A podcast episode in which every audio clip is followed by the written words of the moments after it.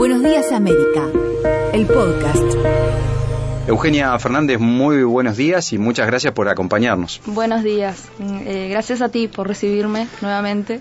Bueno, el proyecto CESI, que fue el que eh, en, aquella ocasión, hace, unos meses atrás, estuvimos eh, compartiendo, creando entornos seguros para las infancias, ¿no? Un proyecto que nace desde, desde tu formación, ¿no? Eh, pero que hoy en día también se va se va desglosando en distintas en, distintas cosas eh, que podemos hacer todos los que somos educadores en alguna en alguna forma, ¿no? Hace bien poquito tú posteabas algo en, en el Instagram hablando sobre la ley del coscorrón. Sí. ¿No? Y jugando un poco con, también con la curiosidad de la gente, decir, ¿sabes de qué se trata o no sabes de qué se trata, no? Bueno, yo estoy dentro de los que no sabe de qué se trata la ley del coscorrón. La ley del coscorrón. Bueno, la ley del coscorrón en realidad se le, se le puso ese nombre porque eh, fue una ley que se debatió en el 2007, una propuesta de la ONG Arcoiris, que es una ONG que trabajaba con con situaciones de malos tratos y bueno, y Arco Iris propuso a nivel legal este, que se discutiera la, ley de prohibición de castigo físico para la educación de los niños. Hasta ese momento estaba prohibido la violencia, ya había un código de la niñez donde se prohibía la violencia, pero estaba como un poco libre la parte de cuando tenía que ver con la educación, o sea, ¿no? Cuando un padre justificaba que podía golpear a un hijo para eh, disciplinarlo, educarlo, algún, algún tipo de, relación por ahí. Entonces, eh, Arco Iris presenta este proyecto donde, bueno, planteaba esto, ¿no? Eh, prohibir cualquier tipo de trato humillante, ¿no? ya sea la violencia emocional o eh, castigos físicos para educar a un niño, ya sea padres o este maestros, personal relacionado a la educación, porque hasta ese momento sí estaba como habilitado socialmente, digamos, no había como un vacío legal, digamos. Eh, capaz es, es, importante acá hacer una como una aclaración ¿no? entre la diferencia que hay el, castigo físico en realidad es un tipo de maltrato infantil pero se diferencia a la violencia por la intencionalidad que tiene eh, el que lo lleva adelante digamos no el que el que violenta a un niño tiene un fin que es este generarle un daño y el que ejerce el castigo físico, ¿no? que generalmente son los papás, este, en su afán de querer educar o evitar algún tipo de conducta indeseada. Porque hay como un paradigma sobre eso, ¿no? Es decir, bueno, por muchísimos años, eh, tal vez hasta podemos hablar de siglos, el educar tenía una cuota aparte de violencia incorporada. Sí, sí, sí. Porque si yo no le doy un saque, no, no, me, no me hacen caso. Claro. ¿no? Ese tipo de, de, frases o de, o de modelos que estaban instaladísimos. Sí, el, el a ver, la palmada, el cintazo. Sí, sí, un tirón de eh, orejas. Eso hablando a nivel este de, de maltrato físico, ¿no? Después el, trato humillante, el humillar a los niños, avergonzarlos, cuando comete un error, avergonzarlo delante de sus compañeros o delante de, de, otros adultos, eso también. Y todo esto, lo que sí está demostrado, más allá de que se diferencia de la violencia, es que sí o sí genera daño en los niños. Mm, claro. No contribuye. A ver, en realidad es una forma como cortoplacista, ¿no? E inmediata de corregir una conducta, ¿no? Que no haga tal cosa, le pego y evito en ese corto plazo que lo haga. Pero no genera un aprendizaje de ningún tipo al niño, porque como adultos no les estamos enseñando mm. habilidades sociales. La habilidad social es todo aquello que nosotros construimos a largo plazo y que a los niños este, les queda para después manejarse en, socialmente, digamos, ¿no? Y en sus relaciones y en sus vínculos. Todos los padres cuando les preguntamos, ¿no? Generalmente, eh, ¿qué querés para tu hijo? Por ejemplo, yo te pregunto, Juan, ¿qué, ¿qué, querés tú eh, para tu hijo o, cómo querés que sea tu hijo cuando sea grande? Bueno, me gustaría que fuera una persona integrada en la sociedad, ¿no? Que, que, respete y sea respetado. Exactamente. que, no permita tampoco que, que, se lo lleven por delante. Bien. Bueno, eh, ese tipo de respuestas, o que sea feliz, o que sea eh, eh, una persona de bien. Y si yo te pregunto, que tú le pegues al día de hoy, ¿contribuye a que llegue a esa meta? Yo creo que no. Yo creo que no. Eh, no, no, no lo veo como, como parte de un proceso. Exactamente. ese, mm. ese, es el nuevo paradigma de, de la crianza, ¿no? Ver que todas nuestras acciones este, tengan que ver con una meta a largo plazo, ¿no? que es formar un adulto que tenga determinados este, cualidades o determinadas características. Y el maltrato físico, el castigo físico, no, sabemos que no lleva ahí. Al contrario, lo que genera en el niño en ese momento. Eso te iba a preguntar, ¿qué, qué, qué tipo de cosas ahí eh, comprobás que después ese niño, cuando se convierte en adulto, carga a raíz de que fue eh, violentado, maltratado cuando niño? Y bueno, la, el maltrato en realidad lo que carga es eh, una naturalización de la violencia. Mm. ¿No? Naturalizar la violencia quiere decir que el día de mañana eh, la lectura que yo voy a hacer de los, de, los hechos sociales o de lo que vea o de mi cotidiano va a estar atravesado por, este, digamos que es como que imagínate como que fueron unos lentes, ¿no? Este que tú cuando lo expones a maltrato, ese cristal se va a ir rompiendo, poquito a poco, ¿no? Entonces la imagen que tú vas a tener de la realidad va a ser muy distinta a si tuviste un adulto que te acompañó, te enseñó, porque hay muchas conductas que tienen los niños, ¿no? Porque no, eh, durante la escuela o el liceo nos enseñan un montón de materias, pero no nos enseñan sobre desarrollo evolutivo humano, ¿no? Y hay un montón de, conductas de los niños que tienen que ver específicamente con su, con su etapa evolutiva. Con su etapa, claro. cuando somos niños chiquititos tenemos curiosidad, queremos... Y aunque el adulto le diga, no vayas para ahí porque te vas a lastimar, el niño va a ir igual porque el niño no tiene todavía asimilado la función de la causa y efecto. Digamos, claro, muchas muchas veces se, dice desde el lado del adulto, del padre, del educador, eh, los niños te pulsean. Claro. Eh, de hecho, no sé si te están pulseando. Ellos están eh, haciendo caso a un, a un instinto que es el de explorar, de buscar, de encontrarse con cosas nuevas. Investigar. Claro, nosotros, por ejemplo, los adultos ya no hacemos muchas cosas porque ya tenemos un historial donde... Algún hueso roto. Exactamente, donde, bueno, capaz... No, no. Por ejemplo, yo me acuerdo de algo, ¿no? Que mi madre siempre me decía cuando íbamos caminando por la calle era que no pasara la mano a la pared, ¿no? Tenía como el hábito ese de ir pasando la mano, pues te vas a lastimar. Y bueno, y yo lo, lo hacía igual. O sea, aunque ella me dijera que no, hasta que un día te lastimás. Claro. Capaz, ¿no? Que eso serían como las consecuencias lógicas y naturales de nuestros actos. ¿No? Lastimarte. O, por ejemplo, eh, fulanito, eh, ponete el abrigo porque vas a pasar frío. Ponete el abrigo porque eso es una lucha constante con los niños, ¿no? o el baño, o andar a dormir. Bueno, eh, una consecuencia natural es que un día como adulto, ¿no? La enseñanza que tú le puedes dejar es que no se ponga el abrigo, a ver qué va a pasar. ese niño va a experimentar pasar frío en ese momento, ¿no? Pero después lo que se recomienda es que tú como papá no le digas, te dije que vas a pasar frío. Porque ¿qué pasa? Cuando tú decís, el yo te dije que vas a pasar algo, estás bloqueando la situación de aprendizaje porque el niño se va a enojar contigo en lugar, en lugar de eh, estar activo a entender lo que está sucediendo. En vez de haberme cuidado, me descuidaste y me hiciste pasar frío. Exacto. ¿no? lo que le va a quedar es eso, ¿no? El enojo porque tú la remarcaste que... Claro, sí, sí, sí. Y bueno, la ley del coscorrón en realidad, este, en ese momento se, se hablaba de esto, ¿no? Del coscorrón porque es, es un tipo de, de castigo físico muy utilizado, el, famoso tate quieto, el coscorrón, la palpada, bueno. Y eh, cuando se debatió esta ley, lo, presentó Arcoiris al Parlamento, ¿no? dijimos 2011. 2007. 2007, Como, capaz está bueno hacer como un, un, reconto histórico. En el, el primer código fue del 1934. El código de la niñez. De la niñez. 1934. 1934. Ese código se mantuvo intacto para que tú tengas una idea del lugar que ocupa la infancia en nuestro país hasta el año 2004. Por favor muchísimo tiempo. Este, ahí hubo un código de la niñez y la adolescencia nueva y bueno, y se transformó lo que era el INAME, ¿te acuerdas que en un momento fue el Consejo del Niño? Consejo del Niño, INAME, INAU.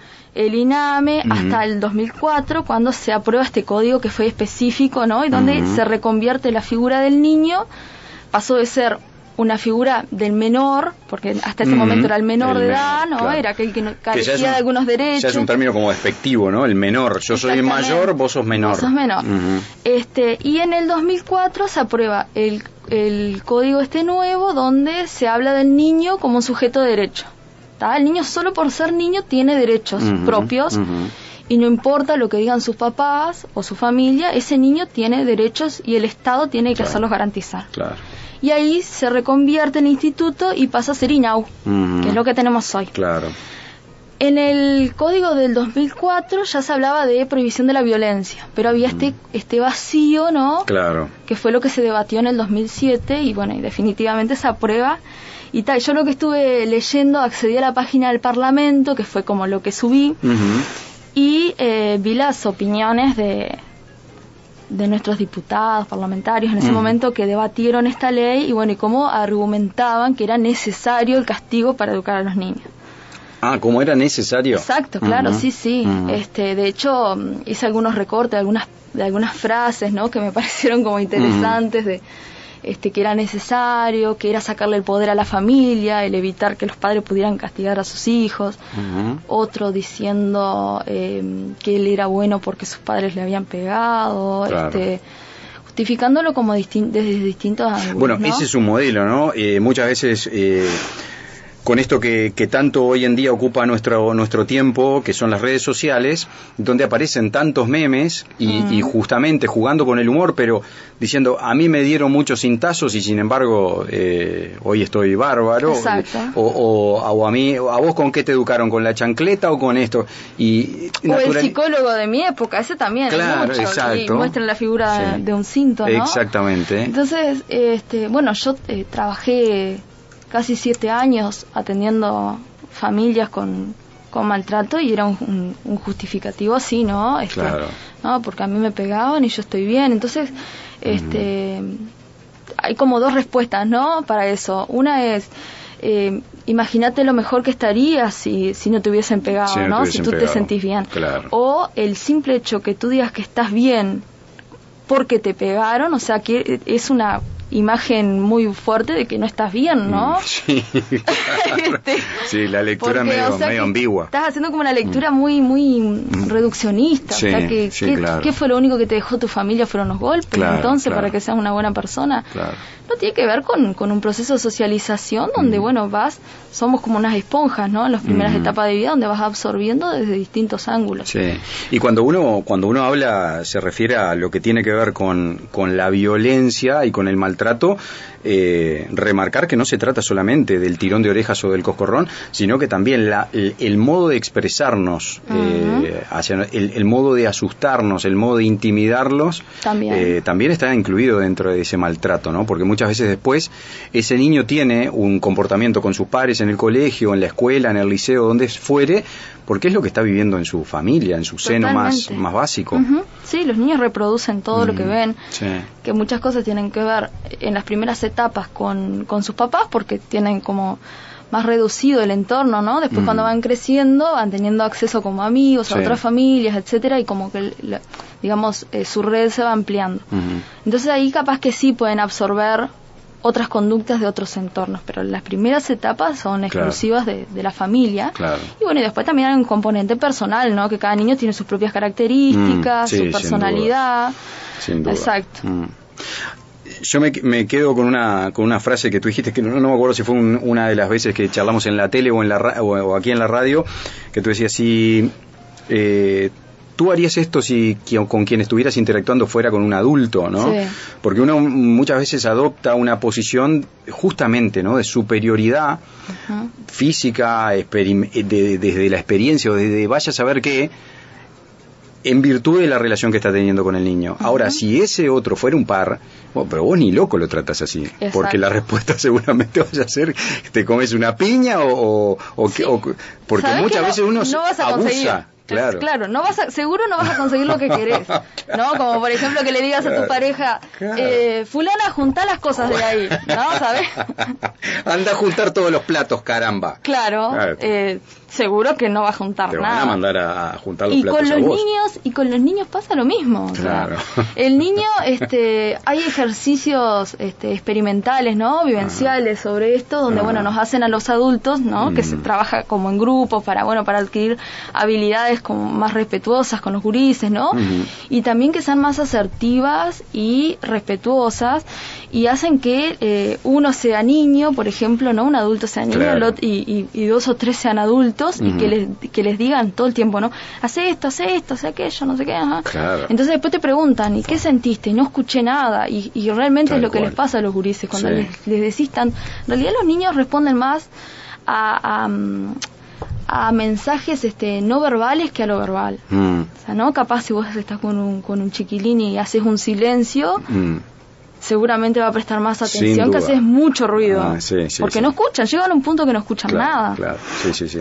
Eh, en, en, en, mi pasaje por, no, no me acuerdo si por el liceo o por facultad, eh, en algún momento había un autor que decía los niños tienen eh, millones de trenes, camiones, aviones dando vuelta en su cabeza, ¿no? Entonces, si uno va a contribuir con ese tránsito atestado de gritos, bocinas y cosas, eh, no va a conseguir nada. Hay que esperar, eh, poner un semáforo en rojo, esperar un poco, dejarlos que los aviones aterricen, que los trenes paren y ahí recién hablarles, ¿no? Porque Exactamente. Si no, es un poco, es una guerra. Y además también que no lo visualizan. Hay muchas cosas que nosotros les pedimos y que no visualizan como una necesidad ni un problema. Para un niño no es un problema no bañarse una noche. Para nosotros sí. Para un niño no es. Entonces, desde esa óptica que no lo visualizan como un problema, o sea, no les interesa. Hay muchas cosas que no les interesa. Que con esto no estoy diciendo que, no somos nosotros que, tenemos que estar arriba monitoreando e insistiendo para que vayan.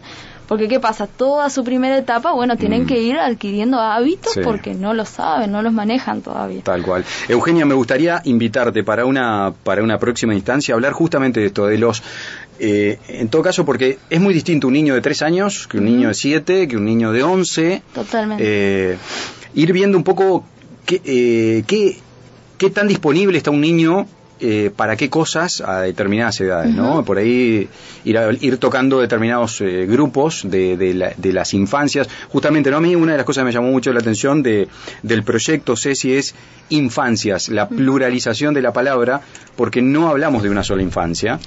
Y, y, eso justamente puede determinarlo la edad del niño, pero también puede determinarlo el, el momento social que está viviendo, eh, su entorno, muchas cosas, ¿no?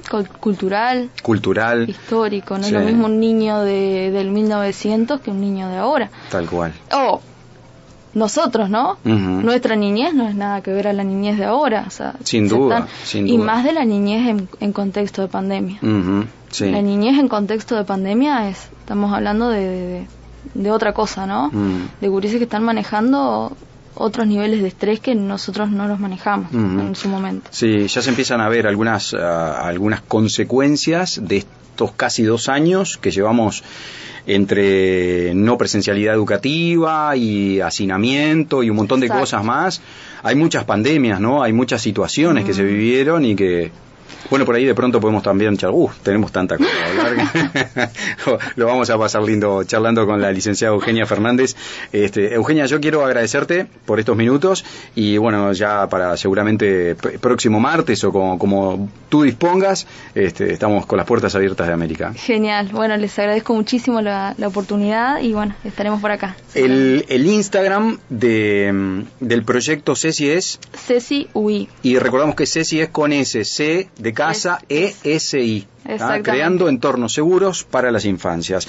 ¿En Instagram y en Facebook o solo en Instagram? Eh, Facebook también, pero Facebook está como un poquito más abandonado. Más abandonado. Instagram es el que el que está más activo, donde hago también este intercambios ahí, ¿viste? Pongo sí, sí, hay historias casi todos los días. No, me llegan y además me llegan este cuando hago intercambios con, con la población también me llegan muchos este mensajes, no, mensajes de personas que cuentan sobre sus historias de vida, etcétera, que que bueno, algunas este, historias bastante jodidas, donde bueno, yo trato de ir respondiendo a medida de lo que puedo, ¿no? Y sugiriendo, yo qué sé. Algunos me han preguntado dónde pueden este, tener espacios psicológicos o dónde pueden pedir mm. ayuda o, o, qué pueden hacer ante determinada situación y bueno, voy como respondiendo a medida de lo que puedo. Claro. Este, y después también está la página web que es eh, www.ceci.ui.com y ahí subo eh, cada más o menos en principio arranqué una vez por semana el blog pero bueno ahora se me hizo un poquito más este, Y bueno, lo estoy subiendo cada 15 días, subo un blog tratando de distintos temas ah, este, relacionados al cuidado, a la crianza, a la familia, que bueno, que es mi especialidad, y bueno, y a la violencia. Uh. Licenciada Eugenia Fernández, muchísimas gracias nuevamente y bueno, estamos en pocos días nuevamente charlando aquí en, Buenos Días América. Gracias. Madrugar, investigar, transmitir, acercarse, atreverse, acercarse, atreverse, escucharte. Juan Burutarán en Buenos Días América. Lunes a viernes, de 7 a 9 horas.